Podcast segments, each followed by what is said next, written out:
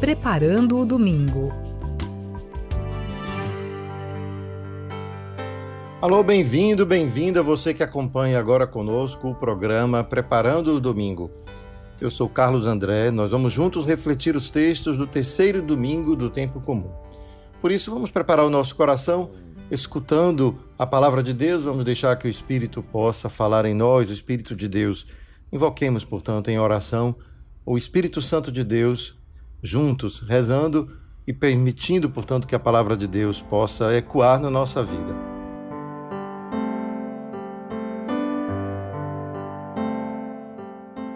Venha Espírito do Pai e do Filho, venha Espírito de amor, venha Espírito de infância, de paz, de confiança e de alegria. Vem alegria secreta que brilhas através das lágrimas do mundo. Vem Espírito Santo, vida mais forte que nossas mortes. Vem Pai dos pobres e advogado dos oprimidos. Vem luz da eterna verdade e de amor derramado em nossos corações. Permanece em nós, Santo Espírito de Deus. Não nos abandones, nem no duro combate da vida, nem no momento em que tocarmos o final da caminhada. Vem, Santo Espírito de Deus. Amém.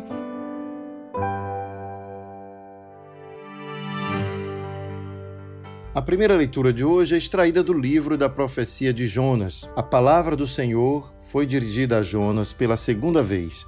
Levanta-te e põe-te a caminho da grande cidade de Nínive e anuncia-lhe a mensagem que eu te vou confiar. Jonas pôs-se a caminho de Nínive conforme a ordem do Senhor. Ora, Nínive era uma cidade muito grande, eram necessários três dias para ser atravessada. Jonas entrou na cidade, percorrendo o caminho de um dia. Pregava ao povo, dizendo: Ainda quarenta dias e Nínive será destruída. Os ninivitas acreditaram em Deus, aceitaram fazer jejum e vestiram sacos, desde o superior ao inferior. Vendo Deus as suas obras de conversão e que os ninivitas se afastavam do mau caminho, compadeceu-se e suspendeu o mal que tinha ameaçado fazer-lhes e não o fez. Essa é história da profecia de Jonas, que nós conhecemos a primeira parte, Jonas que recebe a palavra para ir em direção a Nínive, ele vai em outra direção, uma tempestade toma o mar e o barco onde eles estavam. Jonas era jogado fora, uma baleia, o texto nos diz, devora Jonas e o devolve no mar de Nínive, na, na praia de Nínive. Essa história alegórica que faz a gente então entender o quanto a palavra de Deus, quando ela age, ela age de modo a transformar, a modificar a vida, quando é a palavra de Deus aquilo que nos toca, uma transformação ocorre. Então, da mesma forma como Deus faz com Jonas, fazendo com que ele se retorne para o caminho que havia sido indicado por Deus e, portanto, deixe o seu medo, deixe, portanto, a sua covardia e vá fazer aquilo que a palavra o indicava, da mesma forma encontramos o povo de Nínive, que faz a mesma coisa. Escuta a palavra, só que o povo de Nínive foi muito mais obediente do que o próprio Jonas. Jonas recebendo a palavra, toma uma direção contrária. O povo de Nínive escuta a palavra de Jonas e faz aquilo que ela manda. Portanto, o texto mostra bem claro quanto o profeta, embora tenha recebido uma palavra, não é superior àqueles a quem ele é enviado. O povo de Nínive, muito mais dócil à palavra, se converteu imediatamente. Tudo isso deixa um pouco em nós uma lição, afinal, quando a palavra de Deus é anunciada, nem sempre o anunciador é o primeiro a se converter ele foi o segundo a se converter. Nem sempre foi o mais dócil, mas muitas vezes é ali, naquele lugar, naquele lugar onde nós sabemos que precisamos modificar, que dói mais, que é mais difícil mudar, que a palavra vai justamente tocar na nossa ferida. O egoísmo, a cobiça, a vaidade, todas aquelas coisas que se enraizam no nosso coração e que às vezes é difícil da gente encontrar um caminho no qual a gente pode dizer: tenho mais prazer em escutar a palavra de Deus do que em fazer a minha vontade é algo que muitas vezes passa por ali, né? pelo prazer que vamos encontrando na vida em ser daquele jeito. E qualquer palavra que nos diz, mas não seria melhor ser de outra maneira? Não contribuiríamos mais para o bem comum, para a paz, se a gente pudesse pelo menos dobrar um pouco a nossa arrogância, nosso orgulho, nossa vontade de fazer do nosso jeito?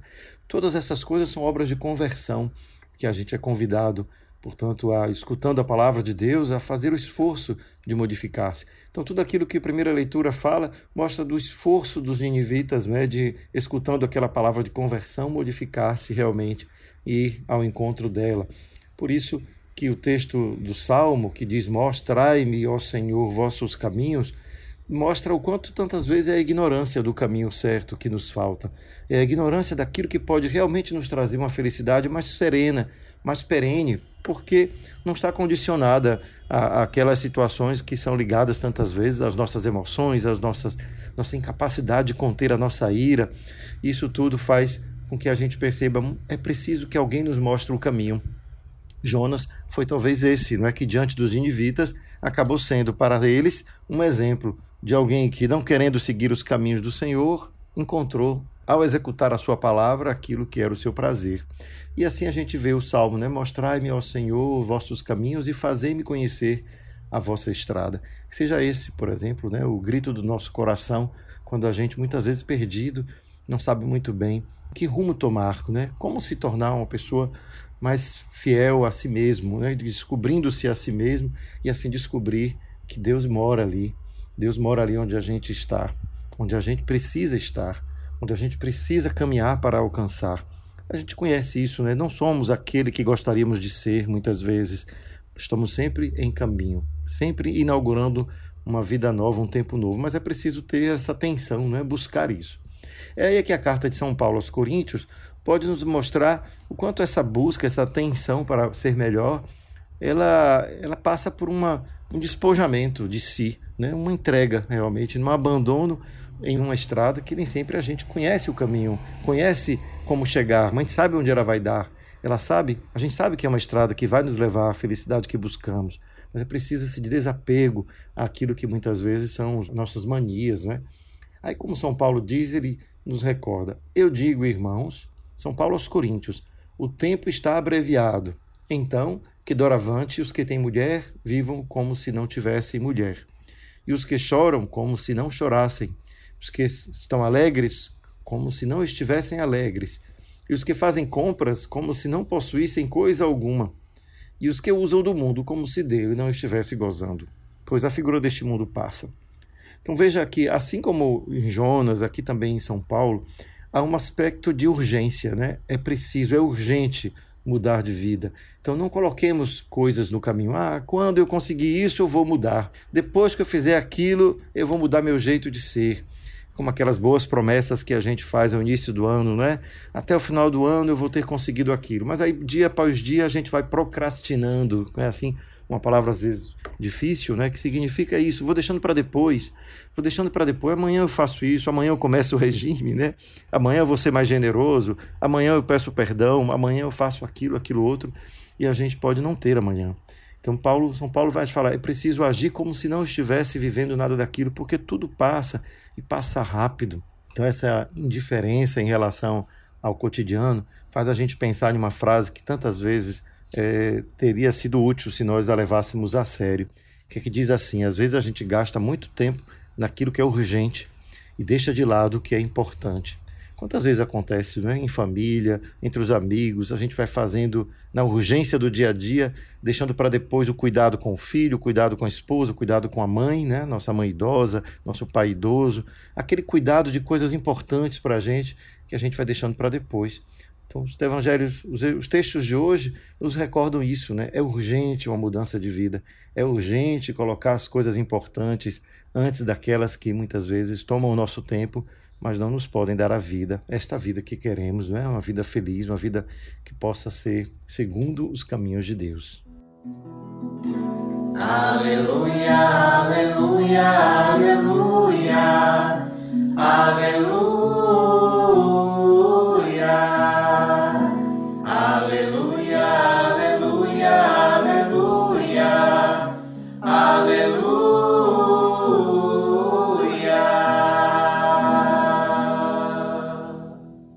Evangelho de Jesus Cristo segundo Marcos. Depois que João Batista foi preso, Jesus foi para a Galiléia, pregando o evangelho de Deus e dizendo: O tempo já se completou e o reino de Deus está próximo. Convertei-vos e crede no evangelho. E passando à beira do mar da Galiléia, Jesus viu Simão e André, seu irmão, que lançavam a rede ao mar, pois eram pescadores. Jesus lhes disse: Segui-me e eu farei de vós pescadores de homens. E eles, deixando imediatamente as redes, seguiram a Jesus. Caminhando mais um pouco, viu também Tiago e João, filhos de Zebedeu. Estavam na barca, consertando as redes, e logo os chamou. Eles deixaram seu pai Zebedeu na barca com os empregados e partiram seguindo Jesus. O evangelho de hoje fala também desta urgência, não é que nós vimos nas primeiras leituras da liturgia. O reino de Deus está próximo, o tempo já se completou, não há tempo para mais nada. Não dá tempo para a gente querer fazer aquilo que, que, quem sabe, responde apenas ao nosso desejo egoísta de ter tudo, de fazer aquilo que temos vontade. É necessária uma conversão. É preciso uma mudança de vida. Convertei-vos e crede no Evangelho, que é o Evangelho de Boa Nova, é o Evangelho que diz: olha, as coisas importantes da vida são essas e não aquelas que fazem muitas vezes a gente somente se cansar, se estressar, ficar doente num tempo como o nosso. É tanta gente doente de ansiedade, de estresse, porque não consegue alcançar dar conta de tantas coisas que colocamos no nosso dia a dia e que, quando esprememos, quais delas realmente são importantes. Quais delas a gente não deixaria de fazer se soubéssemos que daqui a uma hora estaríamos diante de Deus depois de passar desta vida? Se soubéssemos que temos apenas o dia de hoje para viver, quais das coisas que fazemos iria realmente valer a pena?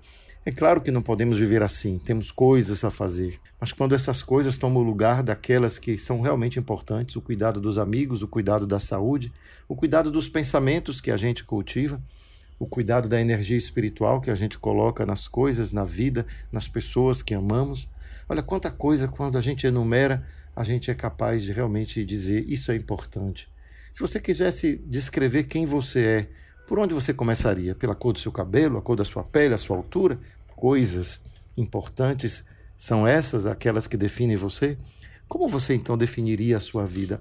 Veja como essas perguntas nos ajudam a ir em direção àquilo que realmente importa. Quais são as coisas importantes?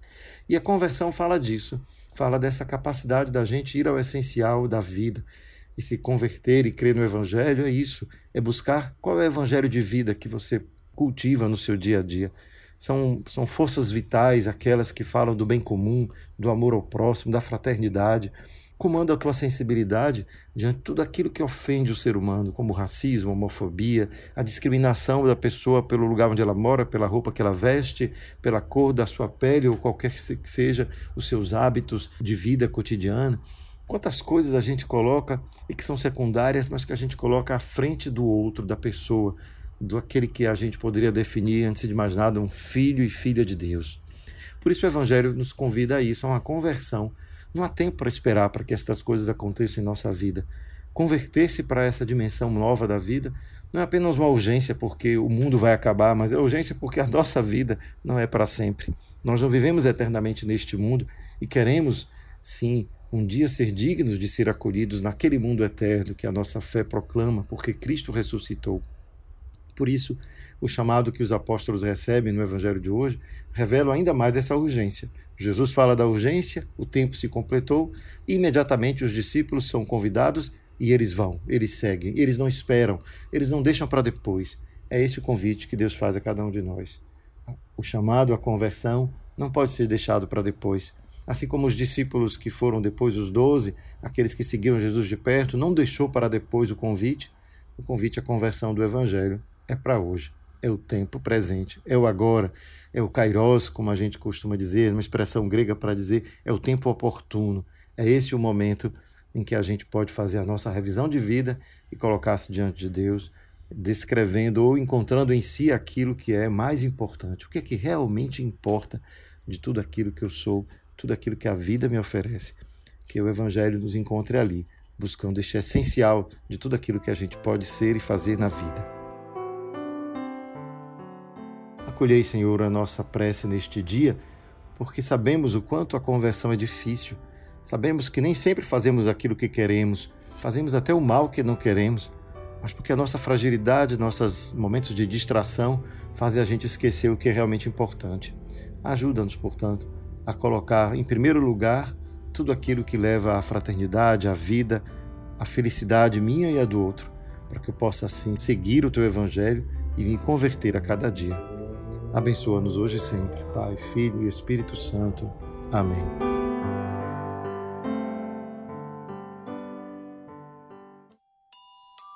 Fica a dica! A dica da semana é aprender a distinguir o que é importante do que é urgente. Nem sempre o que é urgente também é importante. Como você tem feito isso na sua vida? Será que você tem dado atenção ao que é realmente importante e fazendo com que as coisas urgentes dediquem a elas cada vez menos tempo, fazendo elas cada vez mais rápido para que elas possam não tomar o tempo daquilo que realmente é importante? Como você tem priorizado as coisas importantes no seu dia a dia? Tenta pensar um pouco nisso e deixa aí então a dica para esta semana. Preparando o domingo.